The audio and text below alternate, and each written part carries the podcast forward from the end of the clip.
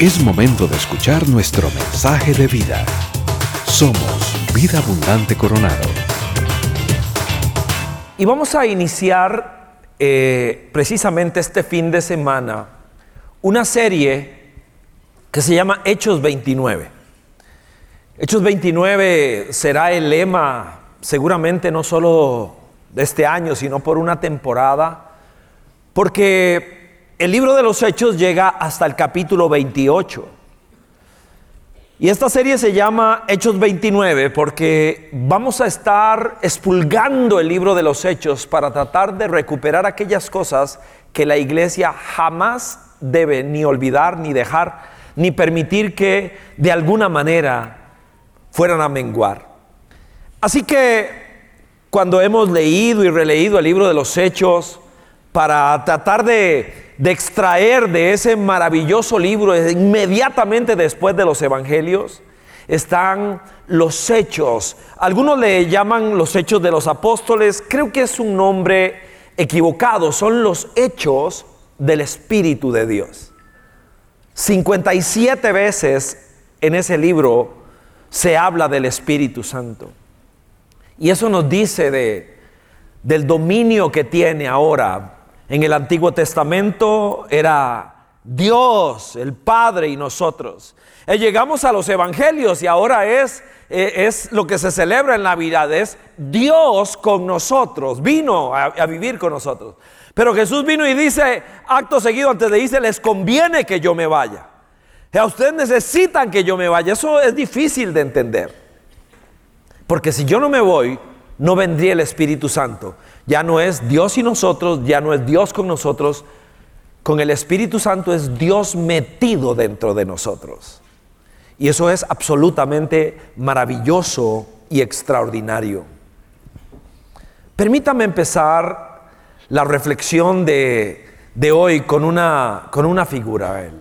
El, nombre de este mensaje es full del Espíritu Santo. Y voy a decir de dónde nació ese concepto. Quizá se necesita explicar.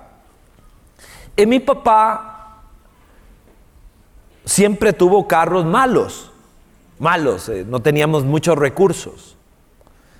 Pero una de las cosas que yo recuerdo así de manera vívida era que él llegaba a la bomba de gasolina y decía un peso, dos pesos de gasolina. Imagínense, eh, obviamente échese para atrás en el tiempo. Ahora nos, jamás nos, eh, un número como ese, pero papi decía un peso, siempre era muy poco, muy poco, un peso.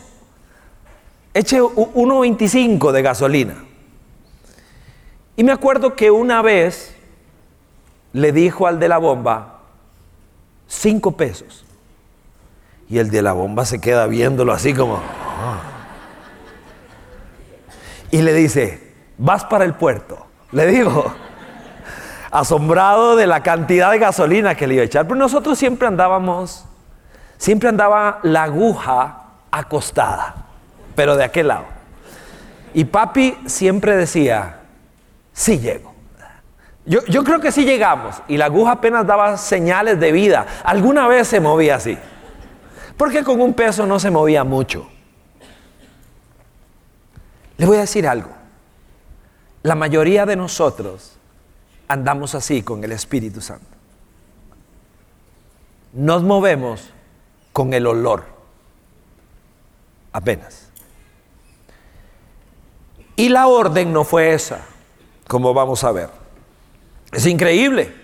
Pero después de tres años de entrenamiento al lado de Jesús, aquellos discípulos aún no estaban listos. Habían caminado con Él, vieron poderosas sanidades, los demonios aullaban de horror, ellos vieron la tumba vacía, lo tocaron resucitado, lo escucharon enseñar acerca del reino de Dios 40 días después de que resucitó.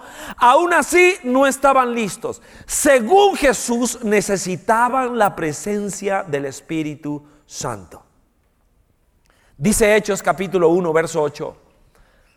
Pero cuando venga el Espíritu Santo, o sea, de entrada en el libro de los Hechos, de entrada, así de entrada, no nos deja ni, ni respirar y de una vez, cuando venga el Espíritu Santo sobre ustedes, recibirán poder y serán mis testigos.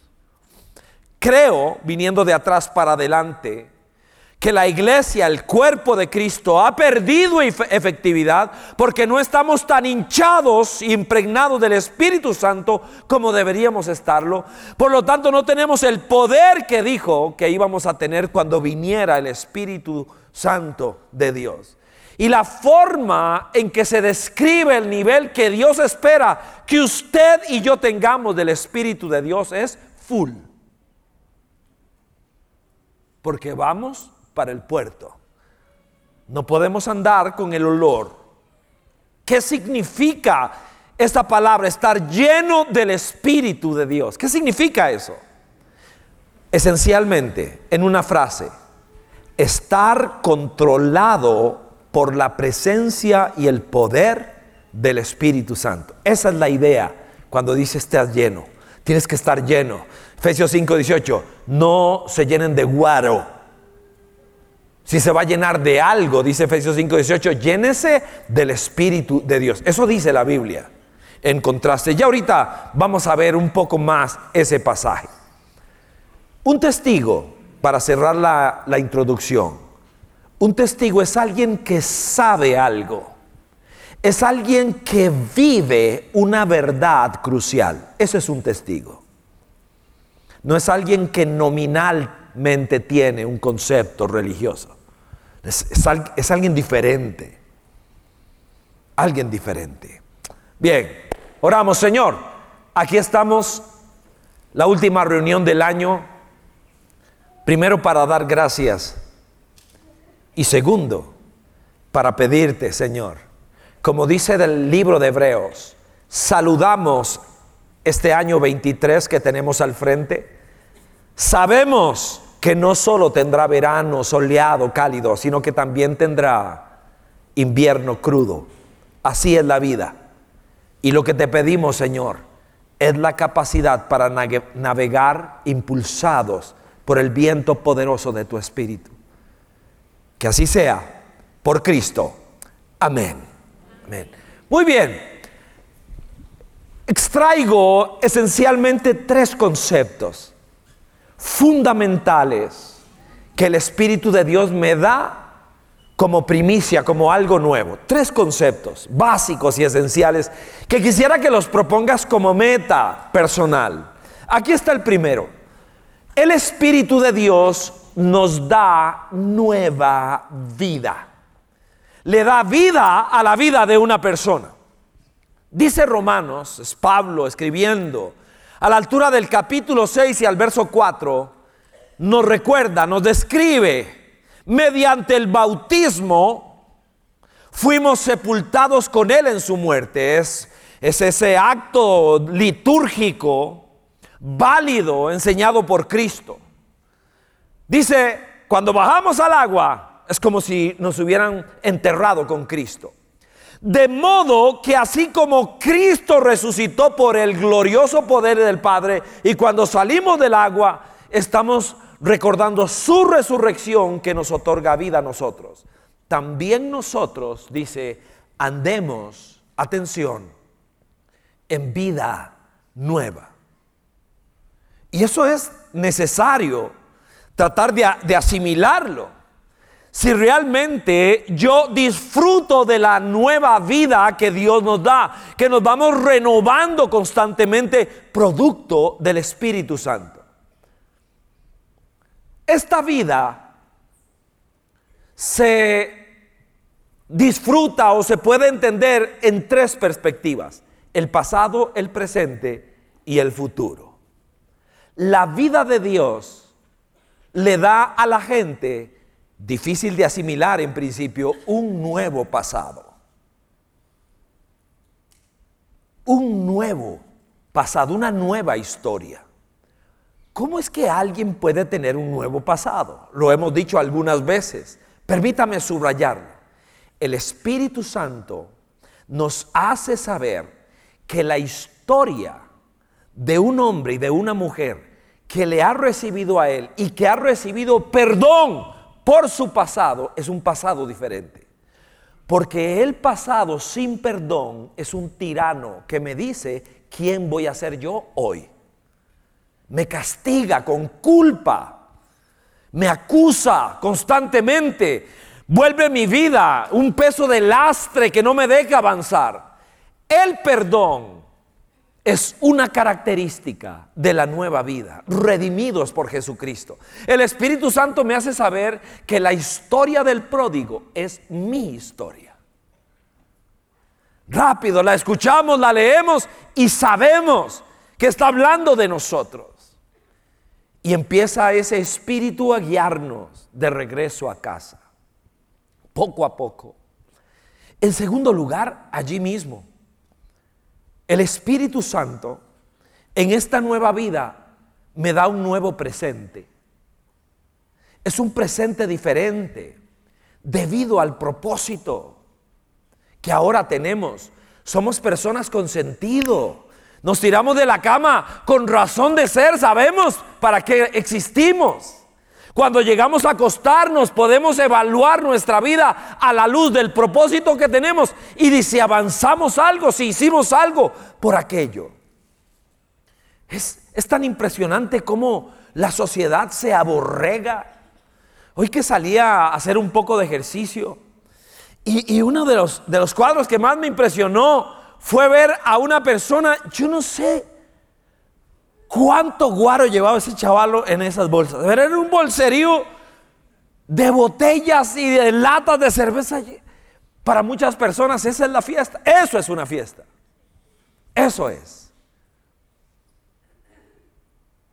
Y nosotros debemos preguntarnos si soy, si soy parte de esa, de esa enorme corriente que va llevando a las personas, haciendo, aborregándolos, diciéndoles, esto es lo que normalmente se hace, pero no pueden disfrutar realmente de la vida como Dios espera que lo hagamos.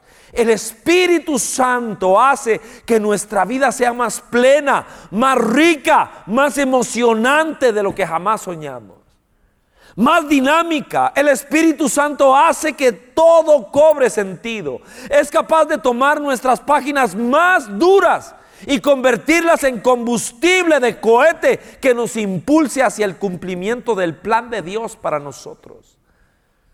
Es cierto, nos cansamos. El Espíritu Santo no se cansa jamás. Nuestro entendimiento es limitado. El Espíritu de Dios tiene una sabiduría inagotable. El drama social actual desanima, pero el Espíritu Santo jamás se aturde o confunde. Me otorga una nueva vida en mi pasado y en mi presente. Le da una, una manera diferente de ver la vida, pero también cambia mi perspectiva de futuro. Debido a esto, al regreso de Cristo, porque lo tenemos Debemos tenerlo presente. Una marca del Espíritu de Dios es esa. Es que miro hacia adelante sabiendo que yo no estoy esperando al anticristo, que yo no estoy esperando ninguna otra cosa, no soy del clásico pesimista que existe, porque nuestra mirada está en un evento futuro profetizado por la palabra de Dios que está ahí al frente y que nos hace caminar, vivir diferente. Es la consumación del reino de Dios por el regreso de Cristo. El Espíritu de Dios viene con poder para que yo pueda en este trayecto tomar buenas decisiones, para silenciar las sensaciones de temor y de fracaso que nos quieren asaltar. En fin, para continuar luchando en medio de esta vida. Con razón dijo Jesús, no se les ocurra hacer nada hasta que venga el Espíritu Santo sobre ustedes. Para alguien, eso puede ser solamente una, un cuento chino, una historia rara, algo extraño, una doctrina, pero nunca una vivencia. Y esto es lo que esperamos al recuperar el libro de los hechos en nuestra vida. Él en medio de todo lo que esperamos y vivimos, es nuestro defensor, es nuestro abogado, nuestro guía, nos consuela, nos dirige, habita en nosotros, nos transforma, nos sostiene. Algún día nos llevará a nuestro hogar celestial. Dice Efesios capítulo 5, Lo citábamos hace un rato, verso 18. No se emborrachen con vino que lleva al desenfreno. Es un concepto de contraste muy común en la cultura judía para enseñar. Al contrario, sean llenos del Espíritu Santo. ¿Qué está diciendo Pablo? ¿Sabe qué está diciendo? Que así como un borracho está dominado por el alcohol, habla incoherencias, no es coherente, no es sensato, Creo que puedo decir bastante cosas de, una persona alcoholizada, porque mi papá tuvo una cantina y yo trabajé con él de los 11 hasta los 14 años, 13 años, trabajé con él. Así que yo servía tragos allí. Era un niño, no se supone que un niño tenga que estar en una cantina. Pero puedo decir muchas cosas de una persona alcoholizada. Sé que no son responsables. Porque a mí me tocaba recibirles el pago de la quincena y darles un vuelto apenas. Y ellos firmaban su cheque, lo endosaban y yo les daba un vuelto. Apenas mis ojos superaban la barra, así que tenía que estirar la mano. Pero eso me permitía tener una perspectiva muy interesante de abajo hacia arriba de las personas que estaban tomando. Entraban bien vestidos, y salían desjaretados totalmente, desbaratados, pegando en todo lado. Entraban coherentes, pero algunos de ellos regresaban todos golpeados media hora, una hora después de haberse ido, porque se habían estrellado por allá. Sus hijos jugaban fútbol conmigo en la plaza de Zapote.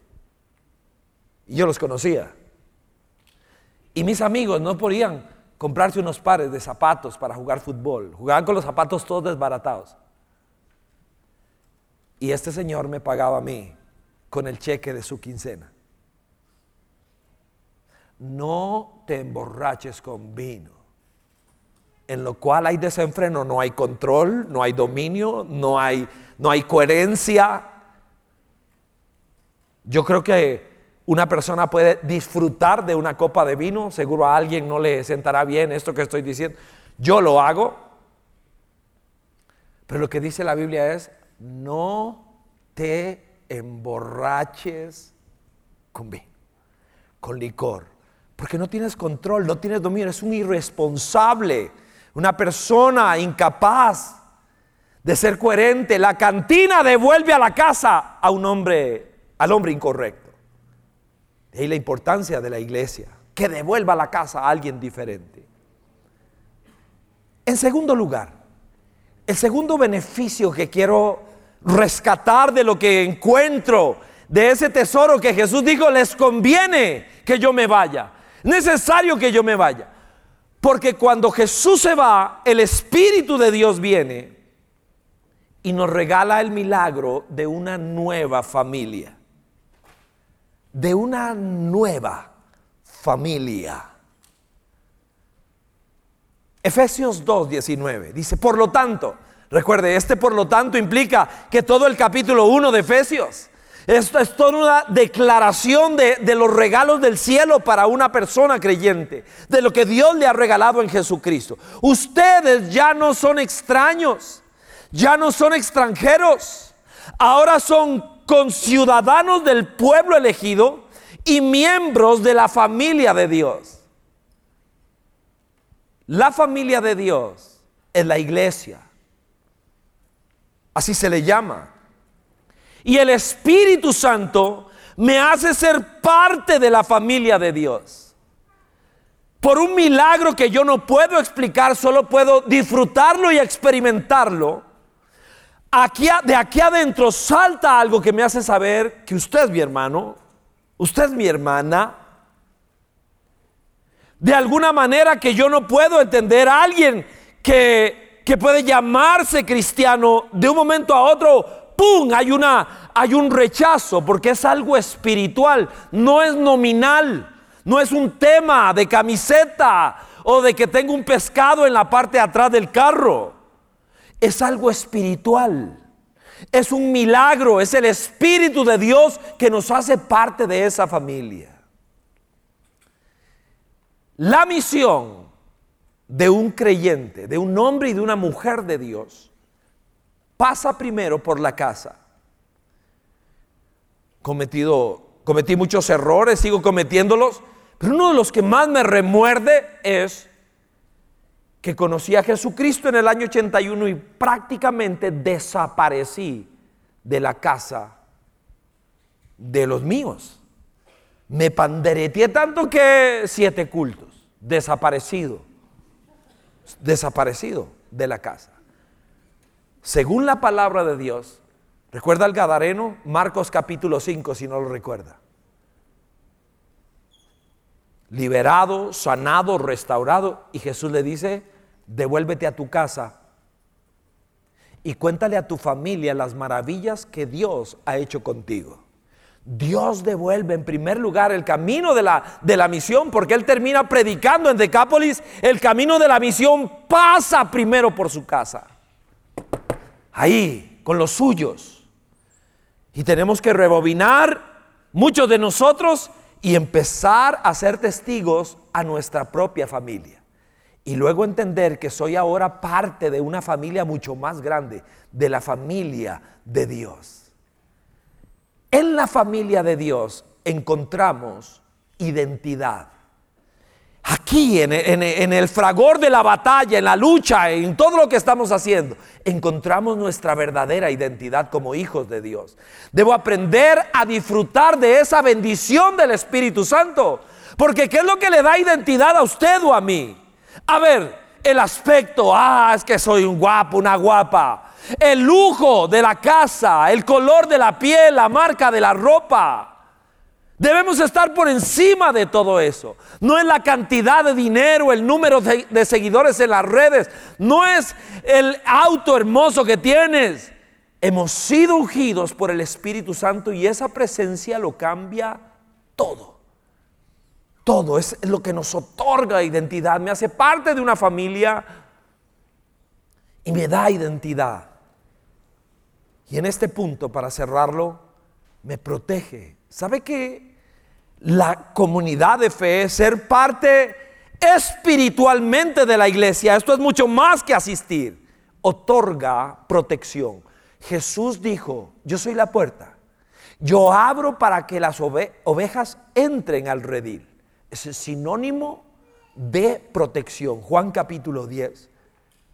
Entonces necesitamos ayuda de lo alto.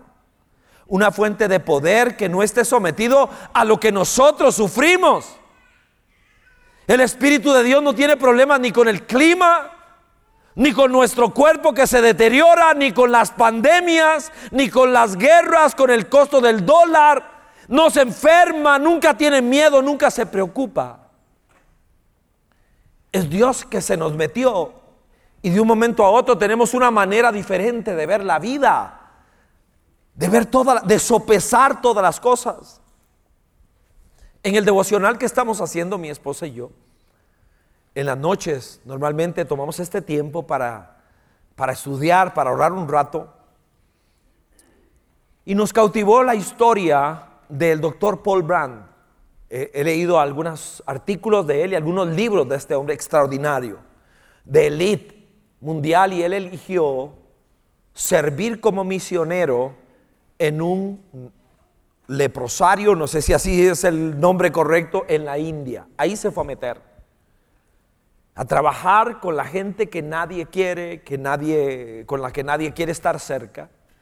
Por su expertise, por su especialidad, trabajaba allí. Paul Brand Puede buscarlo, extraordinario, sus libros, extraordinario. Y cuenta una historia ahí maravillosa de, un hombre que se llamaba Juan, que cuando llegó al lugar donde él es el director, donde atiende, había muy poco que hacer, había perdido eh, muchas partes de su cuerpo, este, y tenía un aspecto en el rostro muy complicado, porque estaba deformado, eh, con una mueca permanente, no, eh, no podía reír. Cuando lo intentaba, la mueca era más fea todavía. Tuvieron que hacerle varias operaciones y una de ellas consistió en coserle los párpados, dice el doctor Paul Brand, porque no podía moverlos, se le resecaban los ojos. Entonces la manera para cerrar, cerrar los ojos y abrirlos de este hombre era con la mueca que hacía, arrugaba la cara para que las cejas pudieran acercarse aquí a la parte de arriba de la mejilla y pudiera, pudiera lubricar los ojos. Muy fuerte. Duro, hostil, peleón, antisocial, peleado con la vida, peleado con todo. Poco a poco vino a Cristo, ahí en el lugar. Y bueno, ahí tenían su estudio bíblico, pero un día retó al doctor Paul Brand y le dijo, ¿y qué si yo un día fuera a la iglesia del pueblo? En esa iglesia me recibirían. Buena pregunta. Antes de seguir, ¿cómo nos iría a nosotros si entrara una persona así aquí y se nos sentara ahí en la misma línea nuestra? Un pequeño monstruo. ¿Cómo nos iría? Así que el doctor Paul Brand fue a la iglesia y le preguntó al pastor que si uno de sus pacientes podría ir con él a la iglesia. Le explica, ya no hay peligro de contagio, ninguno, pero su aspecto no es agradable. Así que hicieron junta, preguntaron y aceptaron que viniera. Así que llegaron un domingo a la iglesia el doctor Paul Brown con Juan. Y dice que lo que denotaba la tormenta interna de este hombre era el temblor que tenía. Estaba temblando de horror. La iglesia le, me irán a aceptar, sí, no. ¿Cómo será esa experiencia? Son tres páginas la historia y Hoy todavía la releía un poco más. Dice que se sentaron atrás, empiezan las canciones y ellos no avanzaron de la parte de atrás. Se quedaron allí mirando. Cuando de repente uno, una persona, volvió a ver para atrás, sacudió su himnario para llamar la atención del doctor Paul Blanc Paul Brand y de Juan. Y luego baja el himnario y les hace así. Le hace así a Juan y le golpea la silla, diciéndole, aquí hay campo. Y dice que Juan avanzó solo, el doctor Paul Brand se queda atrás y Juan empezó, dice literalmente, con medios pasos. No sé si se refiere a la timidez propia del momento o era la manera en que podría caminar Juan y se sentó ahí. Ahora nosotros somos parte de la familia de Dios. Seguro usted tuvo una primera vez en la iglesia, que podría ser que alguno de ustedes esté aquí por vez primera. Todos tuvimos una primera vez y, y, fue casi que de horror para mí llegar a la iglesia. No sabía cómo me iban a recibir, qué iba a pasar, hasta que el milagro se dio y fuimos abrazados por la familia de Dios. Es maravilloso. No se quede afuera, no se quede atrás. Y apenas tenga espacio y tenga tiempo, hágale así a alguien. No estoy tocándome la nalguita, no, no, o sea, que le haga así en el asiento de atrás. Y por último, por último, es un nuevo poder no solo es una nueva vida la que otorga, por eso decía Jesús, es que les conviene que yo me vaya por la nueva vida que van a tener, porque el Espíritu es el que va a generar, la nueva familia que se llama iglesia, que es un milagro, un milagro maravilloso, es un fenómeno social. Y concluyo con un nuevo poder, con un nuevo poder. Dice Lucas 24, 49. Ahora voy a enviarles lo que ha prometido mi Padre, pero ustedes quédense en la ciudad hasta que sean revestidos del poder de lo alto. La mayoría piensa que el éxito está en la fuerza física y en el poder de la mente. Es lo que la gente quiere, tener músculos. Es lo que la gente tiene, tener mucha fuerza de inteligencia, vigor o, lo, que, lo que llaman el, el poder de la mente.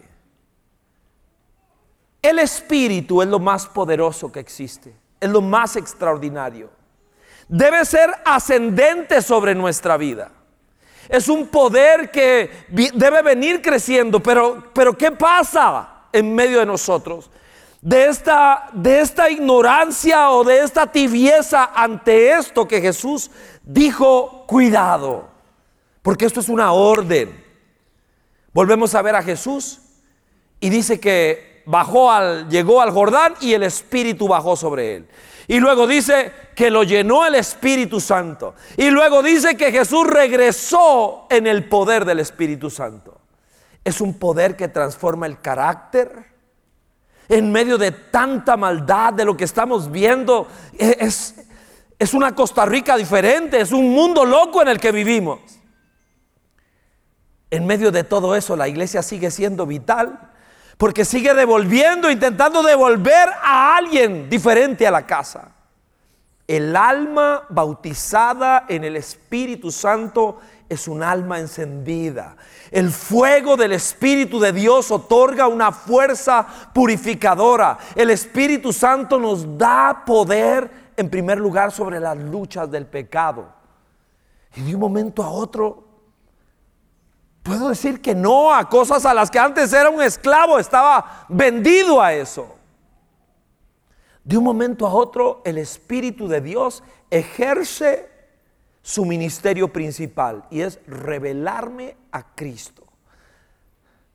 Es como si estuviera detrás de nosotros con un foco gigante enseñándonos y explicándonos a Cristo. No trae la luz sobre Él, enfoca a Cristo nos conmueve con el pesebre, nos asombra con la cruz, con la historia, nos la explica, me alienta con la tumba vacía, le da sentido a lo que es la Semana Santa, se le llama, le da lógica, me hace entender que no se trata de una semana, que se trata de mi vida, que no es del domingo, del sábado. Me explica, me llena de amor por el Salvador le da sentido a la historia que siempre nos han contado. De un momento a otro tenemos que tomar una decisión. Un día mi esposa, mi esposa históricamente no ha sido una persona de hacer ejercicio, mi esposa Giselle. No así. Yo calculo que ha hecho en, en su vida como tres abdominales y media, más o menos. Nunca ha sido una persona de, de y un día me dice, quiero subir el chirripo. Empecemos por darle una vueltita a la manzana, ¿ok? Sé que no fui el, mejor comité de apoyo porque, pero de un momento a otro la veo que empieza a entrenar y a caminar y se junta con unos amigos caminantes y, y dele y dele y dele. Y, y de un momento a otro ya había una fecha fecha. Maravilloso, en serio, Gis, te felicito. Y se compró los implementos adecuados y, que esto y que el otro. Y de un momento a otro, la maravilla.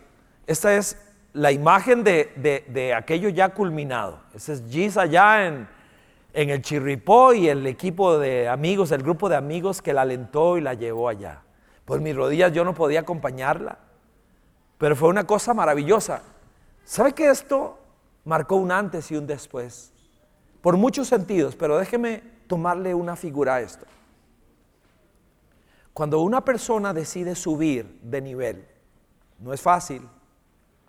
Esto no es fácil. Cuando alguien quiere llegar a una cima, no es fácil. No es sencillo. No es fácil. No. Cuando alguien quiere respirar un aire más puro, cuando alguien quiere estar a otro nivel, no es fácil. No es fácil, es realmente requiere corazón, esfuerzo. Cuando alguien quiere llegar a lugares más altos, no es fácil.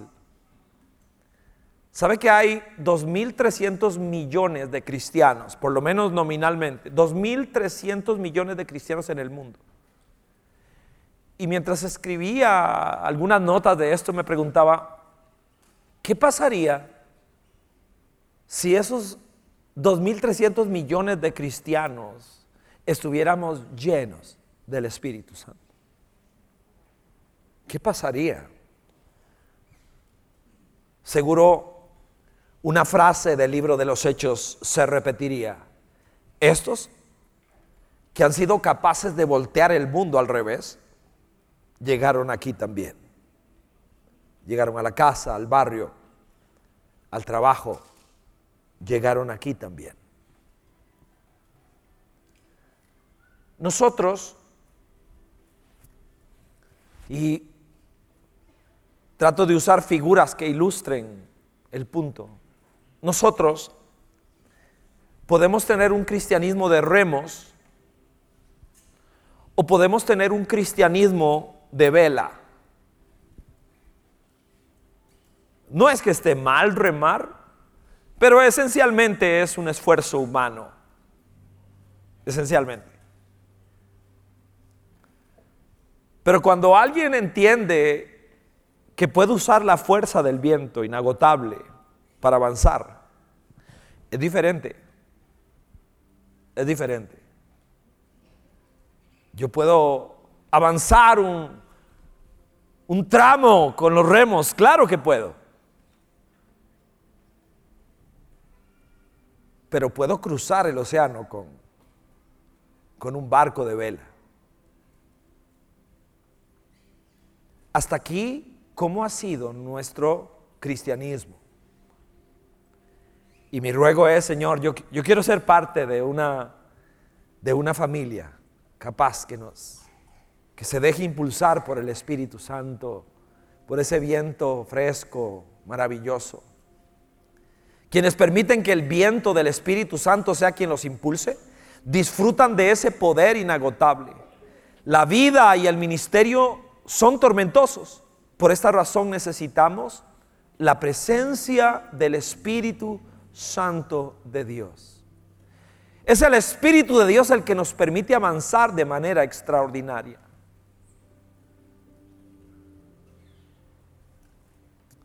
Un pensamiento como cristiano de este tiempo.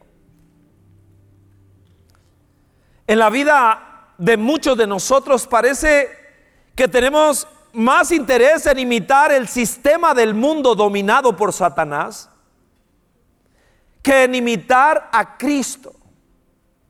Dones que no se usan, fruto del Espíritu Santo ausente, sin preocupación por compartir mi fe en Cristo con nadie, el celo por caminar en obediencia a los mandatos de Dios muy débil, mi vida devocional escasa, me apasiona más el periódico de hoy que leer la palabra de Dios.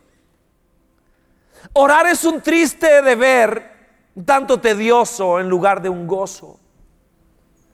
Y como sucedió con Lod en Sodoma, el pecado ha perdido algo de su pecaminosidad. Nuestra sensibilidad al pecado ha sido adormecida y los pecados conocidos permanecen sin confesar. Muchos de estos conceptos en una nota final de Billy Graham así como alguna vez, torpemente siguiendo una canción que decía, ven, Espíritu de Dios, ven. No sabía que las canciones podían orarse. Y viniste a mi vida, Señor.